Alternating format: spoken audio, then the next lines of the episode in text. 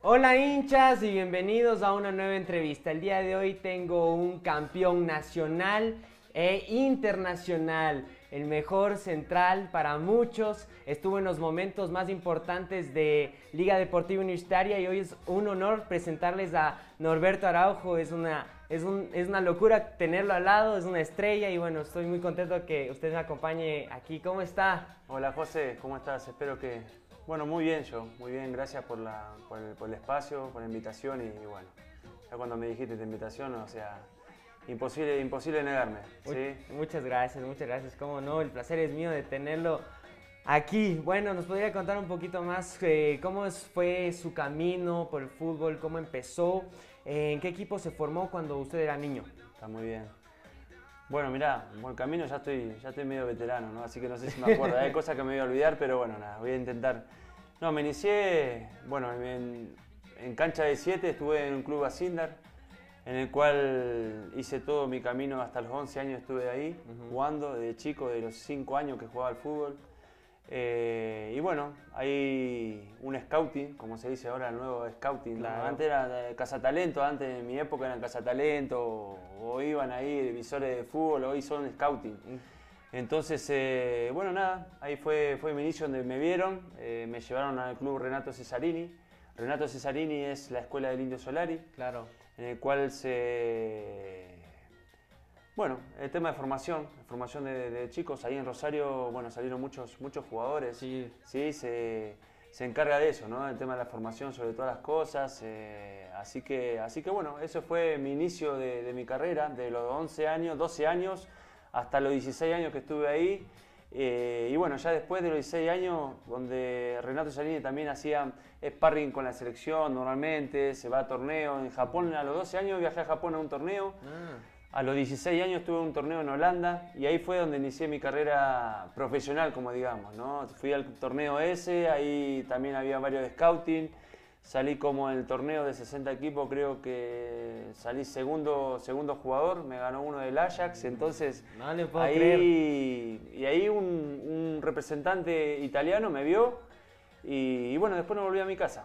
En realidad, o sea, quedé que íbamos a volver, terminó el campeonato, terminamos tercero de 60 equipos eh, y bueno, mi idea era terminar y irme con el, con el equipo directamente a mi casa y resulta que no fue así. Así que de ahí directamente me llevaron a Finlandia y ahí fue donde debuté en primera división a los 16 años. Ah, qué excelente. Entonces tuvo Sí. la oportunidad de ir antes a Japón, de, antes de jugar contra el Manchester United, ¿no? ¿Y cómo fue? ¿Nos podría contar un poquito más sobre el viaje de Holanda a Japón? ¿Cómo fueron las experiencias con los chicos? Bueno, con el demás chico, a los 12 años, viajar a Japón. eh, bueno, este club era un club en el cual, eh, más allá de desarrollar la parte de, fútbol, de formación, eh, nos formaban con, con todos los valores, ¿no? Eso es lo que quizás eh, trato de inculcarle yo, ¿viste? A, la- a las nuevas generaciones. Claro. Antes nosotros íbamos a entrenar y nosotros nos preocupamos del tema de balones, el tema de pintar los arcos, había la cancha estaba un desastre, quizás había un poco de pasto, matas le decían allá, entonces con uno con un teníamos que sacar nosotros porque sabíamos, él nos inculcaba el indio que decíamos que acaban de entrenar, tienen que cuidarlo ustedes. Entonces, imagínate que nosotros eh, los fines de semana por ahí nos hacían, nos preguntaba el indio, a ver, ¿quién sabe alba- alba- albañil? ¿Quién es pintor? ¿Quién sabe esta profesión? Y así no la aprendíamos. Entonces no tenían por ahí, trabajamos, pero bueno, eso nos enseñó a crecer, a crecer con valores y, bueno, eso fue para mí, para mí digo que Renato y siempre lo sigo sosteniendo, para mí pensaba en un, futuro en el cual eh, todo lo hoy, los conceptos que se manejan hoy, él, ella lo manejaba, ya en formación ya lo manejaba, nada más que bueno, hoy vos sabés que eh, los conceptos en tema de diálogo, en tema de palabras han cambiado mucho. ¿Sí? Hoy, hoy ha evolucionado, hoy antes decía media luna, hoy dice, bueno, bascular, eh, hoy tirar al cuadrado y decía, bueno, agarrá y tirarla, hoy, hoy no, hoy no, hoy, hoy es diferente el dialecto que se manejaba, pero sin embargo eran los mismos conceptos que, que, no- que nos enseñaron. Ah, qué interesante eso que nos cuenta de que Sí. tenían que cuidar todas las, las canchas y bueno, eso es lo que llena más eh, de valores, que, que para mí personalmente es lo más importante en los futbolistas, que primero tengan valores, sepan pensar y de ahí eh, todo lo, lo demás que yo personalmente creo que es eh, secundario, por así decirlo. Sí, claro que sí. Ahora nos podría contar un breve resumen sobre su trayectoria después de Renato Cesarini, empezando por eh, Finlandia. Sí, estuve en Finlandia a los 16 años, eh, cumplí los años ya solito, así que en octubre, el 13 de octubre, donde, bueno, hoy, hoy existe mucha, la tecnología ha cambiado también, evolucionado, yo tenía que hacer para llamar a mis padres, imagínate, solo, con 16 años, tenía, en Finlandia me dieron una bicicleta, allá manejan en bicicleta, ¿viste? Una bicicleta que vos pedaleás y había una lucecita ahí adelante. Full ecológicos. Súper ecológicos. Entonces eh, tenía que hacer por lo menos unos 15 kilómetros eh, los días sábados y tenía que llegar a las 9 de la mañana ahí para, para hacer un, solamente un llamado a mi, a mi casa. Así que imagínate, sacrificio la bastante, bastante duro, pero me enseñó, me enseñó a madurar. Salir cerca de, tan temprano de mi casa, si bien mis padres me han inculcado mucho esto, el tema de valores y demás, o sea, yo trabajaba con mi papá, eh, mi papá era albanil, eh, es albanil, perdón, eh, era digo, es albanil y entonces yo de chico trabajé de todo. He juntado botella para mi hermano porque no tenía dinero, a lo mejor me ha pasado todo, ¿no? O sea, de, tener ya después, cuando, cuando, cuando fui profesional y empecé a ganar dinero quizás, pero antes sí hemos pasado de todo, ¿no? O sea, tengo una, una familia que me bien humilde, eh, pero bueno, mis padres hacían todo como para poder eh, que no me falte nada. Entonces yo valoraba eso, eso es muy importante, el saber el, esfuerzo que hacen sus padres para, para, para uno y, bueno, eh, y eso, eso significaba para mí muchísimo. ¿no? Tanto así que los viajes que nosotros hacíamos, Renato organizaba, teníamos que vender rifas. ¿Viste? No era, o sea, tenía que vender rifas porque si no tenía que pagar mi, mi, papá el, pasaje. Entonces, para ahorrar eso, entonces nos daban rifas a nosotros para. Y bueno, tenía un tío que tenía un supermercado y bueno, la última rifa que no vendía eran de él, ¿viste? Entonces digo, bueno, me ayudaba en ese, en ese aspecto. Pero sí. Ah, qué bueno, qué bueno y qué interesante lo que nos cuenta. Que bueno, quién se hubiera imaginado que haya alcanzado la gloria eterna, eh, que en este caso es todo lo que todos los títulos que, que, ha completado, ¿no? Bueno, ¿cómo fue la experiencia? Además, un poquito más a fondo de salir eh, tan joven de su país, que además de la familia, ¿qué le costó un poco más? Eh, las costumbres de Argentina, no sé, cuéntenos un poquito más. Sí, bueno, mirá, como te digo, a los 16 años cuando me fui allá y estuve en paso en Finlandia donde debuté, solo el idioma también, sabes que el inglés quizás eh, lo aprendes del colegio, más nada. Entonces después eh, medianamente vas hablando, creo que vas aprendiendo mucho más, ¿no? Porque el interactuar eh, con, compañeros en inglés, el, entrenador apenas llegué me marcaba la pelota parada, me marcaba la pelota parada y yo me tenía que estudiar en mi casa. O sea, claro, porque no hablaba, hablaba en finlandés claro. el entrenador. Entonces me, me marcaba las jugadas, me la daba en un papel, en una hoja, entonces yo me iba al departamento donde estaba, estudiaba, veía y, bueno.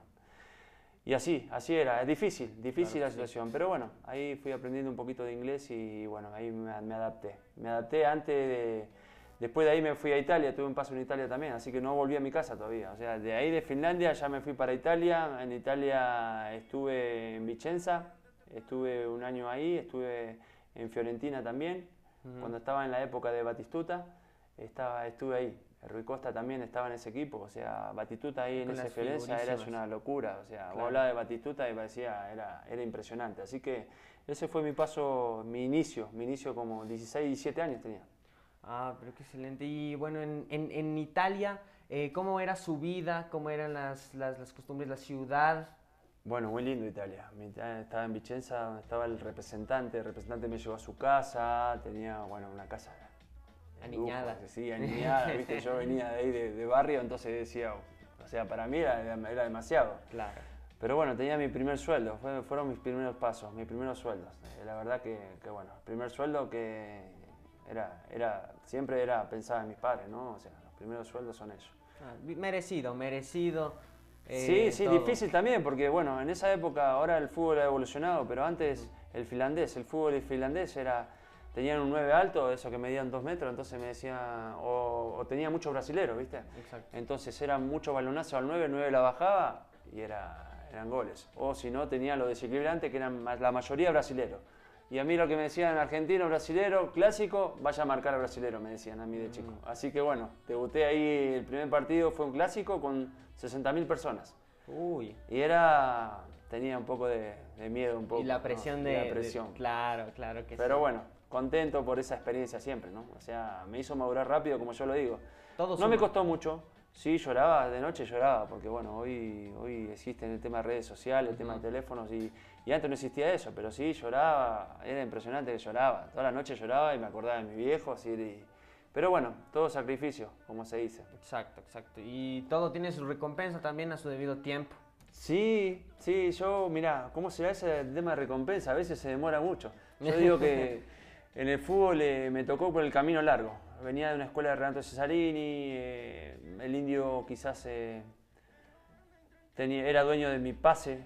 Si bien no era pase, porque era el derecho de formación, ¿no? Entonces, por ahí, cada vez que yo conseguía un equipo, tenía que pedir permiso a él para que me dé el préstamo. Entonces, eh, era, era un caso, ¿no? A él le tocaba a mi papá ir a, a presionar y demás para que, me, para que me dejara, ¿no? Pero bueno, fue tanto así que el tema de que estuve, después estuve en México, estuve en Argentina, jugué en Arsenal, eh, hasta, hasta había pensado dejar el fútbol, ¿no? Porque tanto esfuerzo, tanto, tanto camino y no se dio oportunidad, o pedía mucho dinero por el tema del pase, se pensaban que yo era una yala o algo de eso, entonces querían ganar millones de dólares, cosa que, que no, era, no, era, no era la realidad, ¿no? Entonces por ahí yo sentí que me, que, que me, me frustraba eso, ¿no? Que no se daban las negociaciones y tanto así que había pensado dejar el fútbol.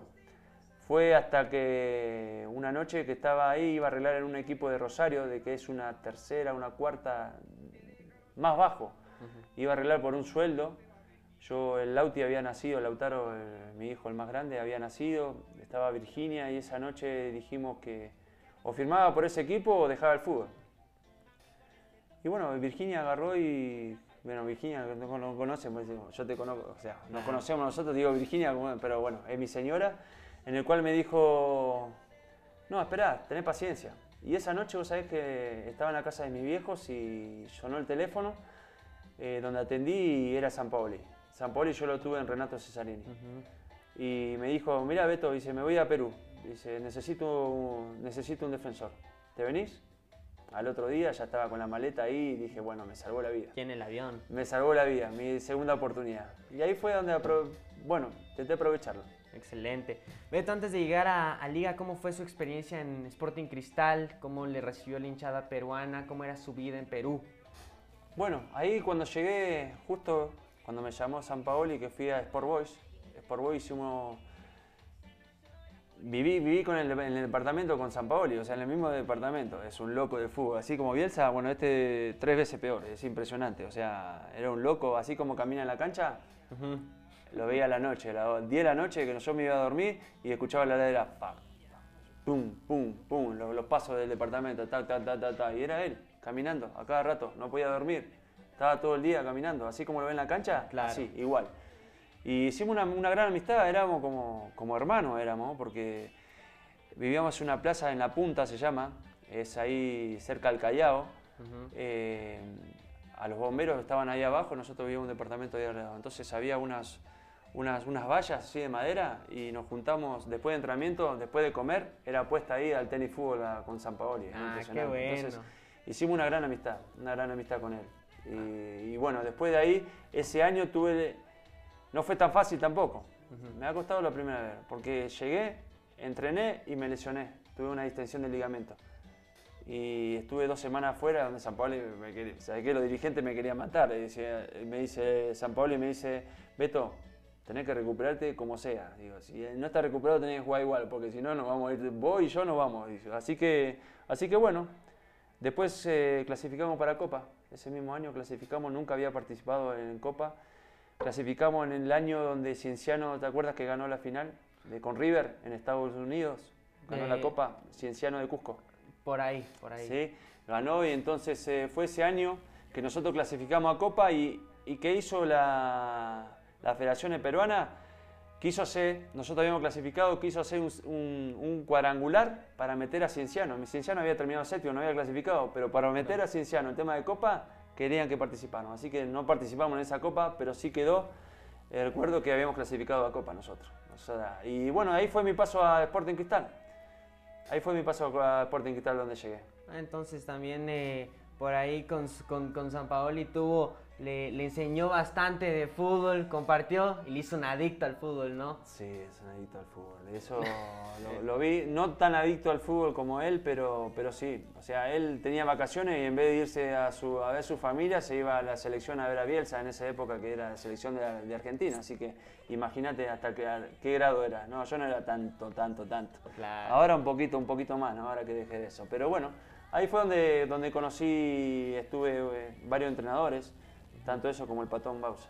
Y ahí fue el, inicio de una relación en el cual no fue bien, no fue bien, porque en Sport Boy ganamos, eh, eh, salimos para clasificar, en, Sporting Cristal ganamos tres títulos, eh, conocí al patón, la primera vez que había conocido el patón, y bueno, ahí hicimos una, una, amistad, sobre todo con Camello Vileo, ¿no? que es el ayudante, con él hicimos mucha, mucha como familia, o sea, hicimos una relación bárbara. Ah, qué bueno, excelente.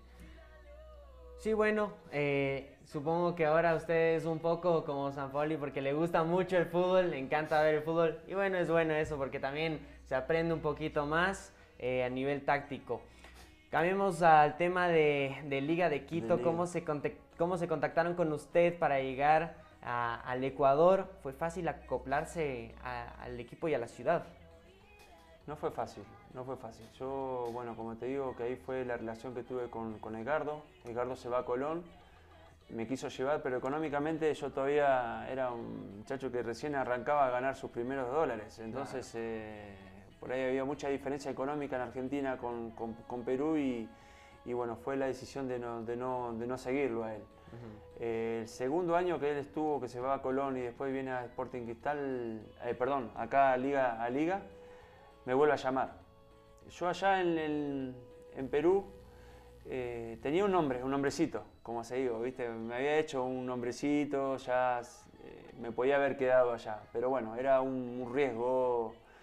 Eh, digo, hablé con Virginia nuevamente y era, y era arriesgarme nuevamente a, volver a, hacerme un nombre acá, ¿no? A experimentar otras cosas eh, si bien tenía un nombre allá, pero quería jugármela nuevamente y no quería decirle dos veces a Patón, no, mira, no, puedo ir. Entonces me llamó en el 2006, llegamos a un acuerdo, en diciembre de, ese 2006 llegamos a un acuerdo que, venga acá, así que yo había hablado con mi representante ya para venir.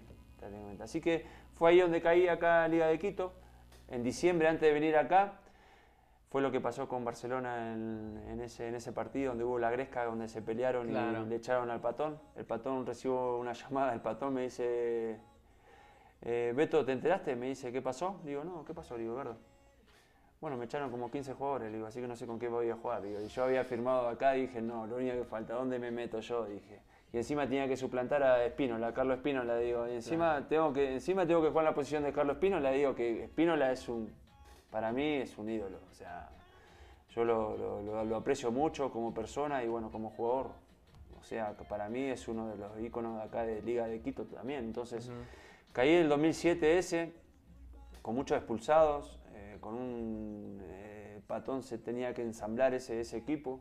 Nos costó, nos costó. el primer, estuvimos nueve partidos sin ganar, o sea, tanto así que el patón casi salía con, con patrullero y eh, hasta con patrullero tuvo que salir del estadio. Entonces, difícil, eh, claro. muy difícil, muy difícil. Y sobre todo, ya te digo, jugar una posición en la cual tenía que suplantar a un, a un, a un, Carlos Espínola, eh, Liga siempre peleaba cosas grandes. y estar nueve partidos ahí, sí, la presión era, era muchísimo. Entonces, creo que, que, bueno, yo. Y creíamos mucho en, en Edgardo. Edgardo es una persona así como lo conociste y lo conoce todo el medio, lo conoce los periodistas, él habla lo justo, sabe convencer, eh, es, un, es, un, es, un, señor técnico, o sea, cada vez que le pregunta si pierde el equipo, eh, la culpa la hacía él me culpa, y eso, y eso nosotros creo que, que nos ganó esa, esa confianza de, de, de, jugarnos la vida por él.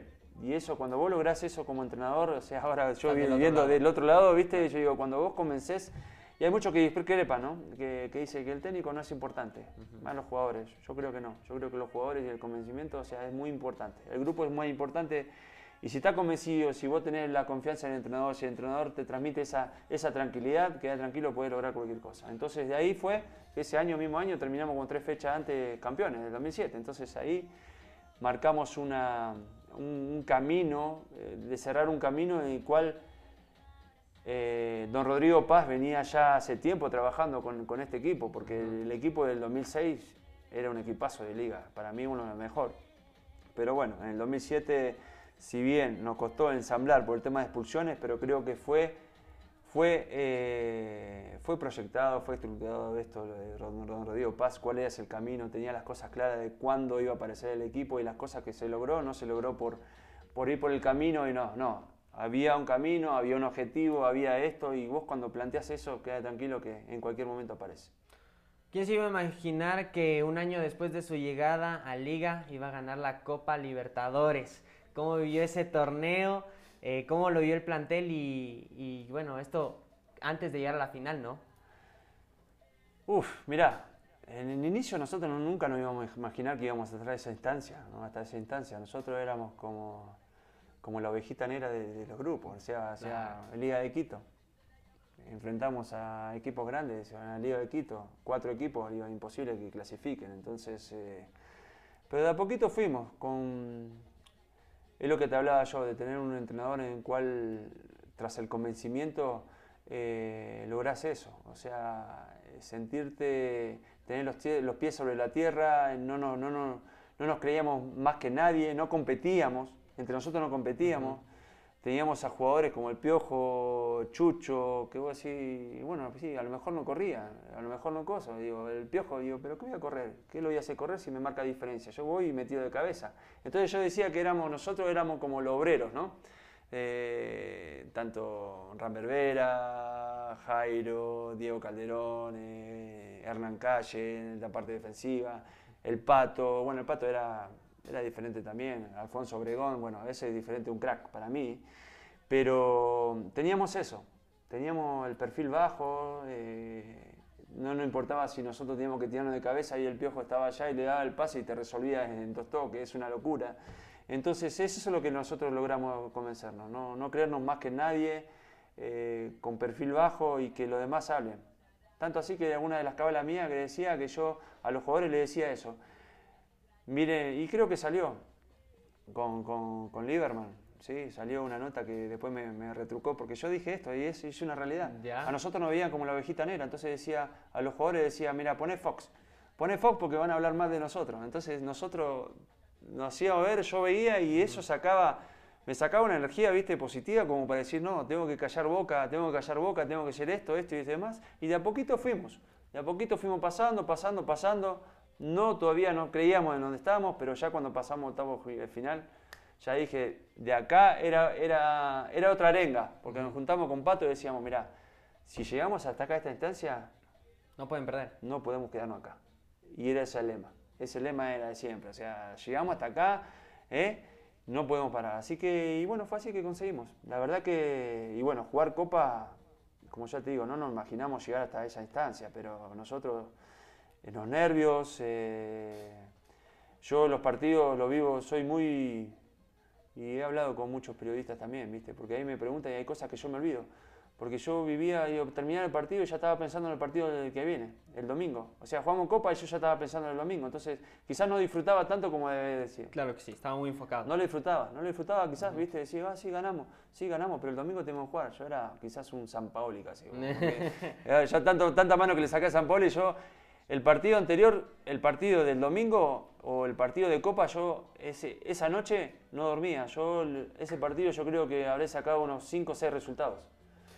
Era empate, ganar, empate, la jugada que yo hacía, yo ya me imaginaba cómo era eh, la característica de los jugadores que era, yo sabía que tenía que tirarme de este lado, sabía que tenía que dejar cómo, cómo anticiparlo, cómo no, tenía que anticiparlo, no, y lo vivía así, o sea, tanto así que cuando ganamos Copa Libertadores, ya te digo, eh, y, hay, hay, partidos que se me van, o sea, de, la cabeza se me van por eso, porque a lo mejor no disfrutaba, ya estaba pensando, digo, que teníamos que jugar acá eh, contra Deportivo Quito, ¿entendés? Entonces son, son cosas que por ahí, viste, me dicen los periodistas, pero ¿cómo no te vas a acordar de los partidos? No, y a veces Yo lo vivía de esa manera.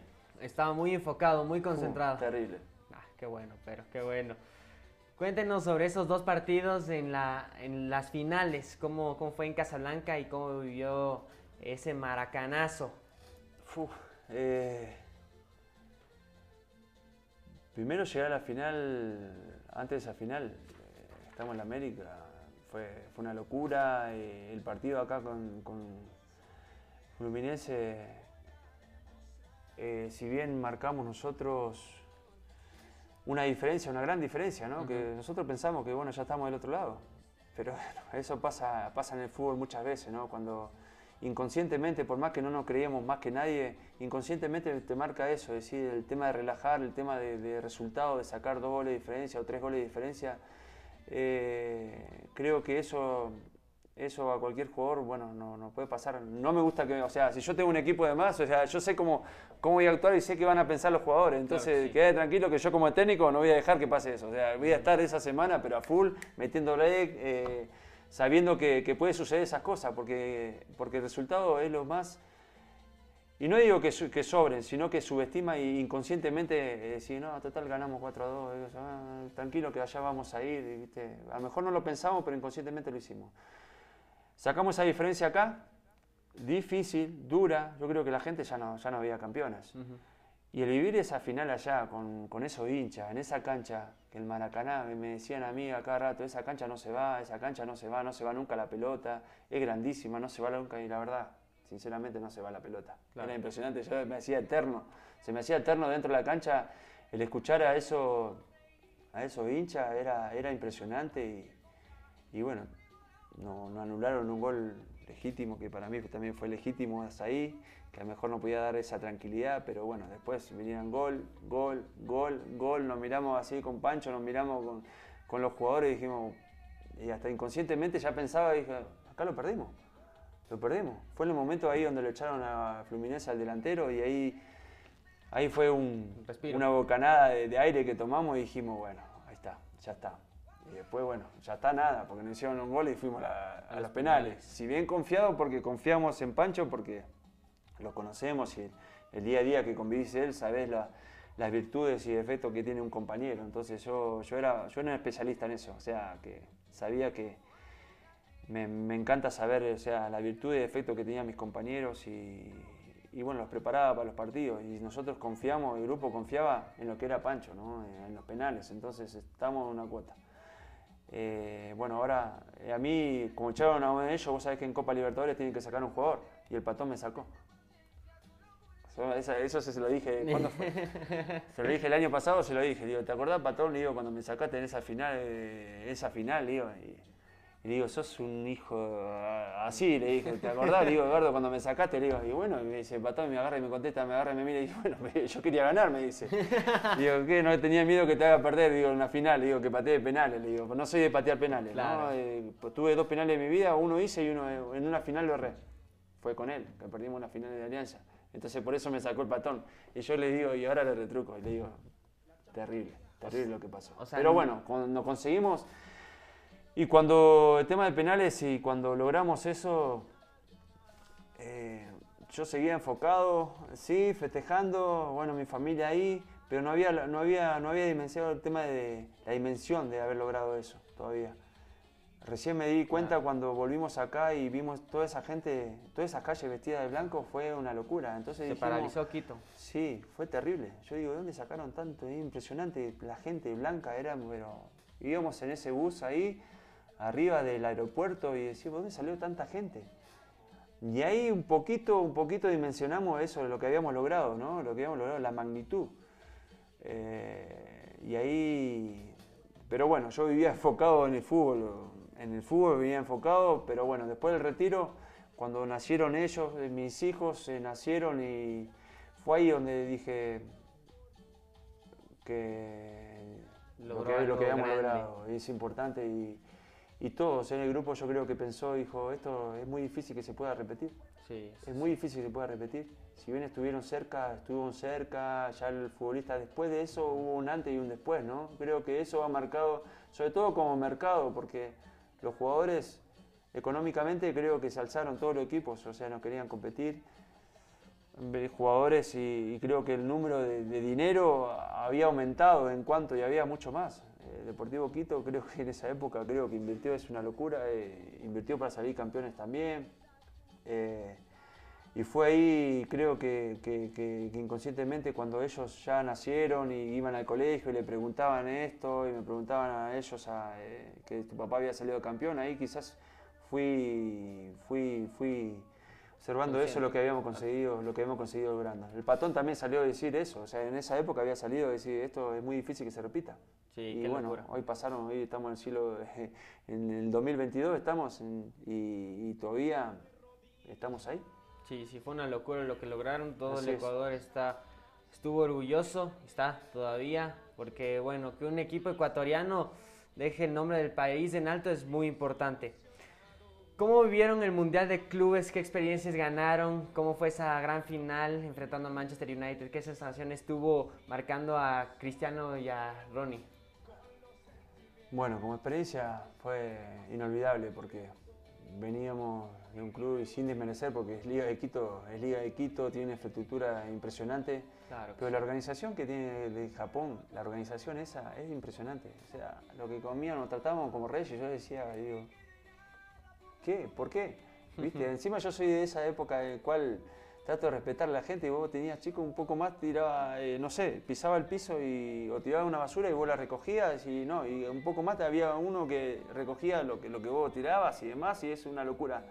Entonces, tanto así que me daba hasta, hasta pena o la gente, impresionante. Tenía gente para esto, para lo demás, eh, la organización que tenía era impresionante. Entonces, es otro nivel, el estadio ese donde llegamos, eh, fuimos a ver el partido que tuvieron, el primer partido japonés estuvieron contra Manchester, donde los japoneses le hacen el primer gol y después termina eh, Manchester enojándose y le, hicieron como cinco goles. Y dijo, bueno muchachos, no hagamos un gol porque acá si se enojan. Chao. Y, después eh, entrar en ese vestuario al inicio, la charla de Gardo, que bueno, todos las conocen, ¿no? Sí. Todas la conocen. ¿Qué sintió usted? Una tranquilidad, porque como lo dije al principio de la charla, Edgardo era una persona así, una persona que te sacaba esa presión, te trataba de sacarse todo, eh, solamente decir disfruten, y, porque no todos juegan ese partido y a uno le da esa, esa tranquilidad, un alivio terrible, más allá de que no, no, te miento que estaba asustado, estaba asustado. Claro, Después en esa, en esa en esa, en esa manga, ¿viste? en esa salida al estadio y, tenerlo de Manchester así, lo miraba así, lo tenía Ferdinand que miraba, que medía como el techo, eh, lo tenía ahí a, bueno, a, Cristiano Ronaldo eh, y ver eso, a Tevez, al Apache, uf, tenían un equipazo. Eh, bueno, si bien el primer partido, a Pachuca tenía un equipazo y sin embargo estuvimos a la altura. Después con Manchester, algunos hinchas discreparán conmigo y y se enojarán quizás, espero que no, te cierren la página, no, no, no mentira, no, mentira eh, algunos, algunos se enojarán, digo, y otros no, yo, yo digo, es un equipo que, yo estaba, estaba acá marcando al Apache y capaz se le daban una, una, pared, yo iba a querer anticipar, pero la pelota, cada, cada, vez que llegaba ahí, la pelota ya estaba del otro lado, tenían un ritmo, una dinámica, que yo digo, es imposible este equipo. O sea, parecía que, bueno, había mucha diferencia, antes había mucha diferencia. Antes, en esa época, había mucha diferencia, más allá de económico, en cuanto a dinámica, en cuanto a fútbol, era, era impresionante, la, tanta la diferencia. Yo decía, y sostengo, ¿no? Que dentro de la cancha nosotros sentíamos, pero que éramos, si bien el mejor momento nuestro que lo echan a uno, que el Piojo, bueno, anduvo como anduvo, eh, que, que, el Taca también, y bueno, se fue tanto esfuerzo pero no sé, no sé, capaz a lo mejor le hacíamos un gol y capaz que se abarra y te meten cinco, pero bueno, terminamos 1 a 0, o sea, y nos fuimos con eso, ¿viste? Que, pudimos más, que, que, estuvimos ahí cerca, pero no sé, no sé, yo digo, discrepará mucha, mucha la gente, pero yo parecía que había mucha diferencia, o sea, yo en lo personal sí sentía esa diferencia con ellos. Sí, sí, sí, claro que, sí. Así que, pero bueno, pero como experiencia y, inolvidable. inolvidable, inolvidable. Qué lindo, qué lindo que haya podido vivir ese experiencia Beto. Y bueno, eh, para usted, ¿cuál fue el partido que consideraba un clásico a nivel eh, nacional? Claro, relacionando a Liga, ¿no? Ah, Deportivo Quito creo que siempre fue clásico de, Liga, ¿no? A mí me hablan y por ahí discrepan Barcelona y, Emelec, yo creo que Deportivo Quito tuvimos, tuvimos una buena realidad. Entonces, cuando yo vine acá, cuando bajé del avión y demás, digo, podemos perder con todos, pero menos contra Deportivo Quito, me dijeron. Me lo dijo una persona que trabajaba ahí, ¿no? Eh, Patricio Torre me dijo, acá dice, se puede perder cosas, pero no contra Deportivo Quito. Entonces yo ahí ya dije, bueno, este es el clásico, capitalino, ¿no? Y bueno, lo, lo, defendió ahí, habían roces en esos partidos. Sí, sí, sí, sí, eran parejos los partidos, ¿no? Eran parejos. Me acuerdo también que le hemos pasado mal también, eh, con Nieto, con, con, algunos de esos que, que han venido acá y, y, sí, habíamos pasado, pero bueno, yo creo que fue parejo en esos que eran clásicos. Era, aparte la gente, ¿no? La gente se llenaba ese estadio. Pero, pero bueno, yo creo que en eso. Después, en cuanto a partidos especiales, ya te digo, eh, siempre, Deportivo Quito, Barcelona, que venía acá, siempre es un plus. Siempre es un plus jugar con equipos, eh, entre comillas, grandes, vienen así del Ecuador, sin que se enojen los otros equipos, pero bueno, claro. es así. O sea, hoy creo que Barcelona Barcelona es un equipo muy grande, o sea, y si vos lo ves, en toda, en toda ciudad que nosotros vamos, y siempre hay hinchas de, Barcelona, y, cada vez que venían a Quito llenábamos el estadio. Eh, yo creo que para mí, o sea, sin, sin, que se enoje, o sea, más allá de cosas, creo que Barcelona en cuanto a hinchada, creo que es muy grande, claro. Es muy grande. Tal como dices, y yo soy así, o sea, también que sea fanático y que sea hincha, que sea simpatizante de liga, pero sinceramente hay que decir las cosas como, como debe ser. Entonces, pero como clásico, Deportivo Quito. ¿Con qué jugador compartió más en liga y nos pudiera contar alguna anécdota? O anécdotas, anécdotas. Bueno, con, escalada. Eh, yo, eh, cada extranjero que venía desde argentino concentraba conmigo. Eh, con el Pichu puede ser que me, me he reído mucho más. Ah, qué bueno. El Picho seguramente se va a acordar de muchas anécdotas. Eh, cuando vino acá, que venía de Boca, no sabía manejar y pidió un Peugeot 206 negro con vidrio polarizado. Y no sabía manejar. Entonces me agarra y digo, ¿para qué pedí un, auto? Digo, si no sabía manejar, digo, y bueno, pero tengo que aprender. Ah, ¿querés aprender? Vamos, por más que, estábamos por más que entrenando, agarro, me da un Optra en el club y digo, llegame hasta mi casa.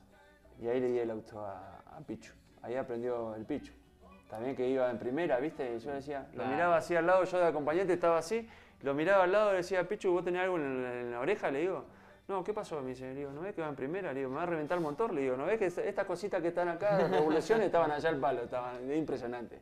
Después cuando vinimos acá, que está la subida esa de, del condado, ¿viste? Que vas allá, que salía a la Loya Alfaro. Ajá se le paró como cuatro veces, eh, impresionante. Ahí cuando dijo el picho, no, toma, agárralo vos, impresionante. y bueno, pero aprendió, aprendió, aprendió. Ah, entonces gracias a usted el Pichu sabe Así que gracias a mí el Pichu aprendió a manejar. Ah, qué excelente, esa no me la sabía, esa sí que no me la sabía. También tengo un montón de Pichu. El Pichu íbamos a la, folla a comer y, y, me decía que tenía mucha mala suerte, dice. Digo, ¿vos nunca te paran los policías? Me dice. Nunca te paran los policías, a mí siempre me paran. Y digo, claro, yo iba adelante y a cualquier policía que veía decía, el que viene atrás no tiene ni licencia de conducirlo, no tiene nada, ni papeles del auto tiene, así que cosa. Y, siempre le sacaban 10 dólares, le sacaban, le sacaban a Pichu, y llegaban a la comida, le decía, y me decía, qué suerte que tenés vos, digo, no te para nunca, me dice, y bueno, qué sé yo, no sé, le digo, ¿qué será? Le digo, pasa que tu auto es polarizado, le digo, ¿qué querés que haga? Le digo yo, no, no impresionante. Pero se enteró hace poco, se enteró que yo le hacía eso. Así que pagaba el peaje cada que íbamos a la folla. el no, Pichu. No le, no le puedo creer, no le puedo creer. Qué locura. No, en cambio, yo cuando mi papá me enseña a manejar no es tranquilo como usted, ¿eh? grita, puro, puro. Ah, bueno, yo soy igual, ¿eh? Yo soy igual, no tengo paciencia para manejar. Mejor que vayan a hacer el curso, ahí decirle y bueno, que, que aproveche, porque nosotros no tenemos paciencia. Claro, no, pero, pero mi papá lo bien, me hace, me hace reír como, como se asusta. Ah, sí. Sí, soy, soy consciente, pero. Bueno, bueno. Beto, eh, hablando sobre su academia, cómo tomó la decisión de abrirla y qué expectativas eh, futuras tiene con sus estudiantes, qué es lo que más le gusta transmitir a los pequeños. Bueno, eh, yo en el 2018, antes de, mi retiro, en el 2017, en el 2017 ya, ya antes de mi retiro ya lo había, lo había analizado. muchos hablaban de qué hacer después del de fútbol, ¿no? Entonces yo digo, futbolista, digo, no sé hacer otra cosa. Aparte que me gusta. El futbolista es extraño, ¿no? El, futbolista es, único. El futbolista sabe el fútbol y, y no muchas cosas. O sea, a mí me dan una lamparita, sí la cambio lamparita, pero armar algo, o sea, no sé hacer otra cosa que el tema de fútbol. Entonces, con todos los entrenadores que he tenido, la formación que he tenido en Renato y demás, quería transmitir eso, quería debía y digo, ¿por qué no? Digo, yo veía mucho potencial acá, ecuatoriano sobre todas las cosas.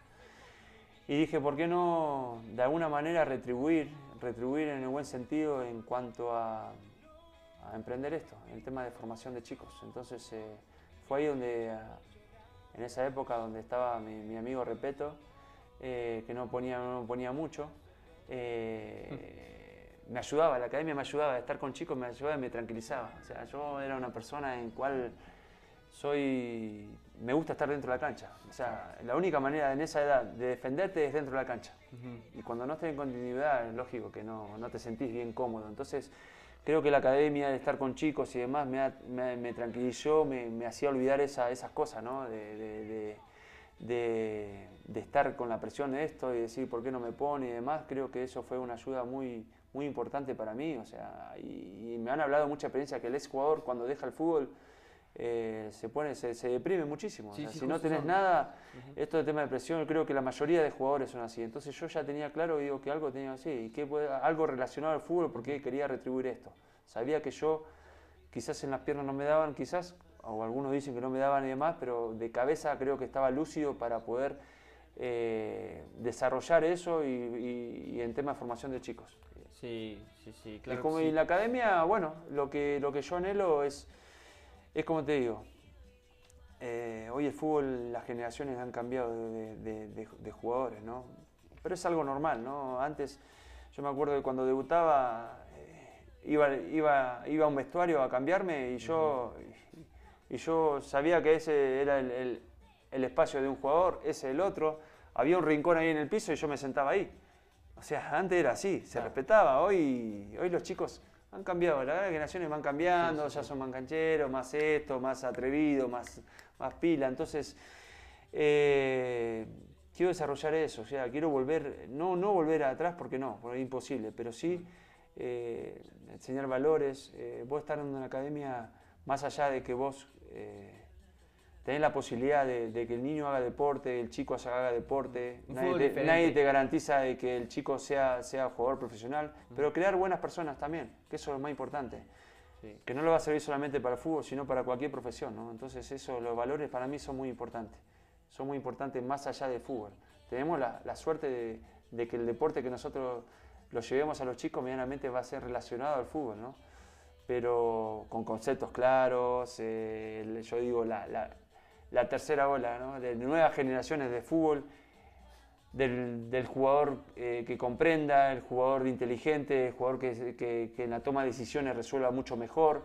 Eh, yo hoy veo que, y en el fútbol, por eso Pellerano sale, eh, sale figura de todos los partidos, un Quito Díaz también sale figura de todos los partidos, Favarelli, Pellerano, entonces digo, algo no está bien, algo no está bien, algo, algo estamos fallando. O sea, vos preguntás por un jugador y decís, a ver, dame características de un jugador. Te dice, oh, es desequilibrante que es, uy, qué dinámica que tiene, es súper potente, ¿no? Sabes el juego aéreo que tiene, impresionante. Y pero después, o sea, ¿y esto? Claro, claro. Entonces eso es lo que nosotros queremos cambiar. Queremos un jugador, no un jugador que sea robot, que decir, bueno, vamos a hacer un reducido, decir, vamos a hacer un reducido, pero que no... ¿Y por qué vamos a hacer esto? O sea, no, el jugador tiene que ser, sí, vamos a hacer un reducido, vamos a jugar por, atrás, por afuera, hacemos dos calles ahí y decimos, bueno, vamos a atacar acá. ¿Por qué? porque este, este equipo es vulnerable por causa, vamos a tratar de distraer. Entonces, que el jugador, el feedback que nosotros tengamos entre jugador y jugador, sepan el porqué de cada cosa, el, cómo, dónde y por qué, ¿sí? de todo. Para mí es eso, eso es fundamental. Y eso es lo que yo comprendo, que trato de, enseñarle e inculcar. Que no depender, de, no depender del, del, entrenador, sino en la toma de decisiones que toma el jugador. ¿sí? Que ellos entiendan el fútbol. Jugar fútbol puede jugar cualquiera. Es así la realidad. Pero, el comprender es muy difícil. Entonces eso es lo que queremos generar. Sí, bueno, relacionado un poco a lo que nos dijo de, eh, de, qué hace un jugador después que se deprime mucho. Lo mismo nos contaba el Potro y lo mejor que, ha podido hacer es seguir relacionado al fútbol. Las palabras que acabó de decir, me, me, me, transportó a la academia. Yo también entré en una academia, estoy muy feliz ahí, una gran academia. Y bueno, esa es una realidad lo que está diciendo. Eh, totalmente, yo también pienso que, eh, como usted de Pellerano, eh, Favarelli, los jugadores con más experiencia en, Independiente son los que más destacan.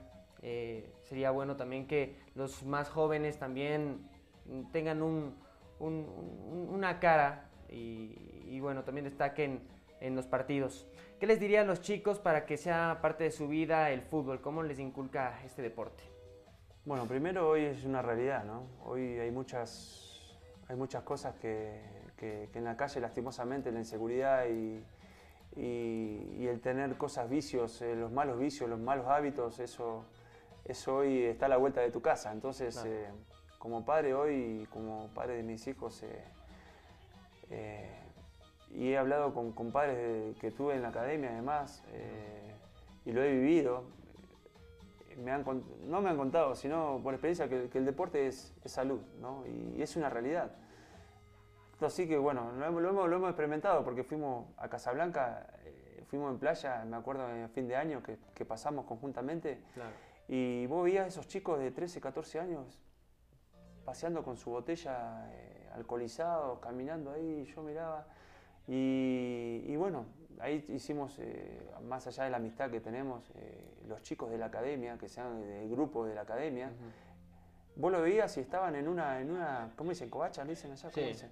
En una covacha en el cual no había nadie, o sea, estaba cerrado y demás, pero ellos estaban ahí con luz, jugando a las cartas, jugando a juegos, y entonces digo, es una realidad, o sea, el, fútbol, no solamente el fútbol, sino cualquier deporte es salud. Entonces, eh, eso podría yo aconsejarlo, ¿no? Que los padres hoy que vivimos en cuanto al tema de, lastimosamente, esta pandemia también, que, ha traído muchos, muchos, muchos problemas, ¿no? A los jóvenes, eh, sobre todo el sedentarismo.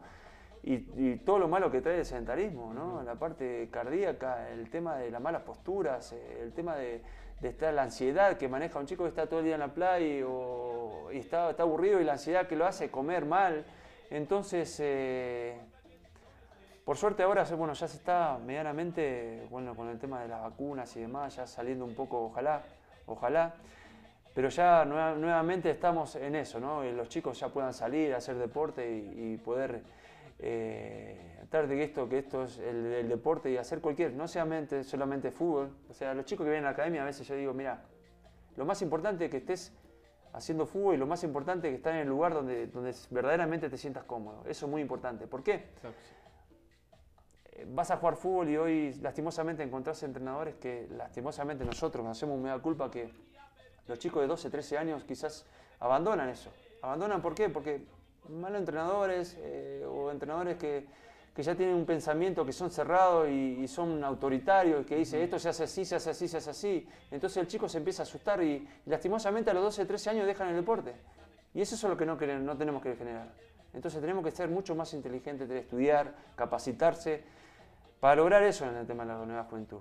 Y si no son jugadores, por lo menos hacer buenas, buenas, buenas personas, que eso es fundamental. Perfecto, me parece perfecto. Es eso, literalmente lo que me transmite a mí la academia y bueno, se le ve contento ahí. Ahora vamos con unas preguntas y respuestas rápidas. Uy, esa me asustan, ¿eh?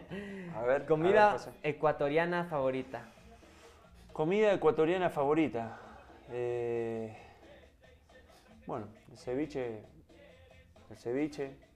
Puedo ser. Eh, bueno, como de todo Ahí pueden, pueden conocerme a mí, yo me encanta de todo, me encanta de comer de todo. Hasta he comido hasta esos, eh, el horneado, eso, el horneado, ahí, el, horneado que salimos allá de la cancha de Independiente Valle donde hacía de local, era impresionante, así que vamos a poner ese en el primer punto, ¿ya? Claro, claro. Justo nos contaba Facu Martínez que igual llegó de Argentina, de no sabía nada de jugo de tomate de árbol, ah. igual en, en Independiente les daban el hornado, terrible, decía que cómo se va a acostumbrar. Así es. Pero, pero bueno, y hablando de la comida ecuatoriana, ¿qué es lo más raro que, que comió aquí en el Ecuador? Bueno, vos sabés que estuve en Perú, ¿no? Y he probado el cuy allá, he, probado el cuy acá. Eh, es eso. Eso. Eso, vamos a ponerlo ahí. ¿Y, si le gusta? No me gustó mucho, fue un partido que jugamos allá en Ambato, eh, o en Ibarra, no sé dónde fue. Pero pasamos a la vuelta, pasamos y bueno, estaba el. Viste que te lo sirven así con las patitas hacia Sí, arriba. sí. Primera impresión, viste, estaba Virginia ahí, mi señora estaba ahí. O sea, Virginia o sea, pidió pollo, o sea, lógico. Entonces, como yo no quería hacer menos, pidieron cuy y yo pedí un cuy. Y lo partí así y vi un poquito de sangrecita. Entonces dije, no. Entonces dije, ahí me, me dio un poquito de cosa. Pero dije, bueno, si lo cocino yo, bien cocinado, ahí sí. Sí, pero bueno, eso fue lo. Fue, fue una anécdota también que me pasó. Claro, Con mi familia. Qué chistoso. Bueno. ¿Comida argentina favorita? Asado. ¿Hobby? Hobby. Y los carros, eh, ¿qué otro hobby tengo? Sí, puede ser, me gustan los, los autos, eh, auto, moto, y bueno, y uno lo... Eso como hobby, Ajá. puede ser eso. ¿Música preferida? De todo escucho. Pero, viste que, que en Perú salsa, o sea, ahí salsa. Acá salsa, salsa choque, reggaetón, eh, todo, todo, todo. Bachata, acá, de todo. De todo Ah, escucho. Está acostumbrado a todo. Sí, sí, sí. ¿Jugador que admira en la actualidad? Eh, bueno, Messi, yo creo que la, la gran mayoría, aparte de Messi, CR7, si bien son jugadores extraordinarios, eh, uno que nació con el don, otro que yo le digo a los chicos que es, es eso, es el, el, el tener objetivos, el plantearse, el sacrificio de, de hacerse, ¿no? Claro. Uno nació y el otro se tuvo que hacer. Por algo son, son, son para mí los, los mejores del mundo, ¿no? Eh, ¿Qué le gusta del Ecuador? ¿Qué le gusta de Ecuador? Eh, Ecuador es, es lindo, es lindo. Mirá que no, no he conocido muchas cosas, ¿no? No he conocido muchas cosas, pero sí, soy a veces el fin de semana en la playa, fin de semana en Mindo. eh, hay muchos muchos lugares turísticos acá, ¿no? Eh, eso, eh, yo creo que es una ciudad muy, muy, muy rica y con, con muchas cosas por hacer, ¿no? Todavía me falta, me que tengo pendiente un montón de cosas. Hay en que mi hacerle cabeza. conocer. Así que bueno, espero invitación, ¿no? Para, para conocerlo. Claro, claro. ¿Hincha de qué equipo es? No soy hincha de fútbol. Sabés que mis, mis padres son de River, eh, la familia de mi señora son de Newell. Soy Rosario, medianamente entre Central y Newell, tiro más por Newell. Pero en sí, cuando, cuando en esta profesión, cuando me metí en esa profesión, y tanto así que no fui nunca a una cancha a pagar, solamente me llevó mi tío una vez cuando tenía 13 años. Después no fui a una cancha, digo, así como, como hincha. Ah, no le puedo creer. No, y entonces cuando conocí el fútbol y me metí en esto dije, me gusta el fútbol, o sea, el, el verdadero, el, juego del fútbol me gusta. en realidad. Claro. Pero ahí, de, de hincha a hincha, no, no, no, no tengo. ¿Con qué director técnico se identifica? El patón, sin duda, Sin duda. así es. Excelente. No, soy una, una, una- entrenador, soy eh, las nuevas generaciones de entrenadores, entonces yo busco el equilibrio, ¿no? De la parte antigua a, a lo, a lo- a lo de ahora, ¿no? La tecnología de hoy. Entonces busco un punto de equilibrio. Porque si vos a un chico le pones un GPS y le haces correr, bueno, tiene que correr 13, 13, 13 kilómetros por partido, eh, haces un, eh, un entrenamiento de hacer espacio reducido y le pones un GPS acá y querés inventar cosas innovadoras y demás, pero si un chico si no sabe parar, controlar y parar, Claro. ¿para es muy difícil pasar. Entonces digo, ¿por qué? ¿Por qué no olvidamos los entrenamientos de antiguo cuando a mí me tenían que contra una pared, me tenían a derecha, izquierda, cara interna? Sí, yo sé que es muy monótono, muy bien, pero no. Pero es sirve. una fundamental. Es fundamental. Un chico sin técnica, sin control, sin buen pase, sin manejar perfiles, imposible. Imposible jugar al fútbol. Si tuviera que escoger en este momento a, a un equipo, ¿a cuál le gustaría que- dirigir? Ahí le puse difícil. Bueno, eh, yo hoy estoy esperando esa oportunidad de poder dirigir cualquier equipo, pero día a día, o sea, mi sueño es dirigir a eh, una primera división en cual poder demostrar no solamente hablando, sino también eh, con resultados, ¿no? que eso es fundamental. Pero más allá de eso, en algún momento tendré la oportunidad y, bueno, de, de mostrar mi trabajo, como ya te digo, me encanta hablar de fútbol, pero, pero soy consciente de que, que, bueno, eh, hay muchas cosas, o sea, por eso no, del 2017 que estoy para dirigir y nunca me he tirado a, a dirigir todavía, o sea, vos viste en una prensa que yo quiera dirigir, no, recién el año pasado sí tuve eh, en cuanto porque me estuve preparando, estoy, eh, estoy buscando la oportunidad y cuando tenga la oportunidad estar preparado para cuando me toque. Entonces, yo creo que ese es el trabajo, lo va a decir, lo va a decir de dónde dirigir, pero bueno, me gustaría dirigir cualquier equipo de primera división. Perfecto. Y ahora, para terminar esta gran entrevista, si usted, eh, usted que tiene una visión de, de técnico, si usted fuera director técnico de liga, ¿con qué jugadores actuales y de su época se alinearía? eh, nos podría dar un 11 titular. ¿Un 11 titular? me quedo. Es muy difícil, o sea, si me quedo con, mi, ex amigos del año del 2007. Aquí, aquí, no hay eh, resentimientos, no se preocupe. No, yo creo que hoy, si hablamos en la actualidad de liga, creo que. Eh, a mí me voy a meter en problemas, pero no. Eh, yo creo que los jugadores que han venido, sinceramente, y a mí que me, me dirán, no, no saben nada de fútbol y demás, pero creo que, que no están viendo bien. Creo que lo, lo, lo, lo principal es el director técnico. Eh, es una directiva en cual don Rodrigo Paz, yo creo que es un, para mí ha sido como un padre impresionante como tiene las cosas claras. Creo que hay un antes y un después. Creo que todo el, el esfuerzo que, hizo don Rodrigo, sinceramente, hoy eh, escucho en la prensa cuando juega liga y demás, creo que lo están, ese nombre creo que está, están dudando, están tirando abajo y me duele, me duele, me duele. Primero, cuando vos no tenés las cosas claras como tenía don Rodrigo, eso es fundamental. Y eso parte, primero, inicio, el tema de cabeza, el tema de entrenador. Si vos no tenés un entrenador que se alinea a lo que a vos, a tu, a tu idea de juego, a tu identidad de juego que siempre fue liga, es muy difícil. A muchos discreparán, a muchos no, pero yo creo que en tema eso es fundamental. Y después en la elección tienen que tener un, un vedor de fútbol, un scouting.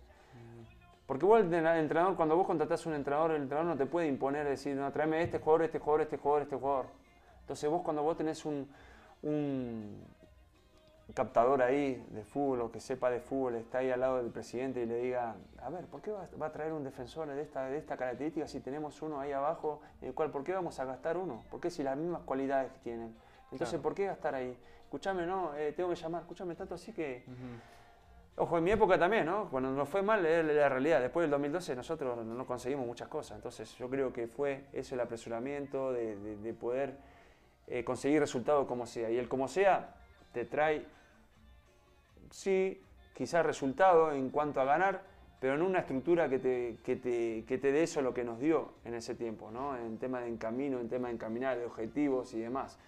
Esto es el día a día, o sea, eh, vos no puedes andar por la calle, ah, perdés un partido, ah, te levantás, ah, empatás, ah, te levantás, eh, te tumbás de vuelta, te levantás de vuelta. No, no es así, o sea, tenés que enfocarte y, y parte principal es eso. Manejar eso, el tema de, de tener un jugador de fútbol, decir el entrenador, eh, quiero este jugador. No, yo voy, hoy existe mucho, la tecnología ha cambiado, entonces voy a analizar, voy a hacer un análisis y si reúne los requisitos para estar en una institución como Liga. Eso es fundamental. Perfecto, bueno, muchas gracias Beto por todo esta, este, este, estos minutos que me regaló. No sé si es que le gustaría mandar un saludo a alguien, agregar algo más en la entrevista. No, bueno, eh, primero gracias por la oportunidad, eh, el espacio y bueno, ya sabes que, puedes contar conmigo en lo que sea. Eh, más allá que, que, estés en la academia y demás, tenemos una, una, buena afinidad con la familia también, entonces eh, eh, para mí es un honor, encantado que, que, estés viviendo esto, esto, esto que te gusta, y veo que estás bien armado, hay cámaras por todos lados, acá estás preparado y, la verdad que me pone contento, me pone contento que tomen la iniciativa de esto. Y en este tema también, ¿no? que hoy el periodismo o estas cosas el saber contar anécdotas, que venga un exjugador y que, cuente esas cosas y poder aprovechar esas cosas es muy, muy importante. Yo creo que eso, eso nos va a enseñar, va a dejar a, las nuevas generaciones.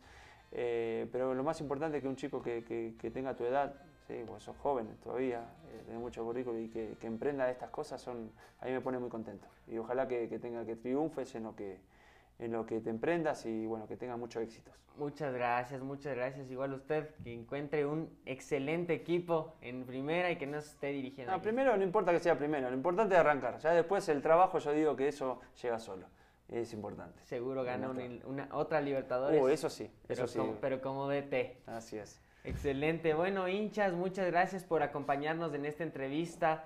Eh, bueno, nos pueden seguir en las redes sociales. Eh, eh, ahí estoy anunciando también las próximas entrevistas y contenido extra que no pueden ver aquí. Nos estamos viendo la próxima semana con otro gran invitado. Chao, hinchas.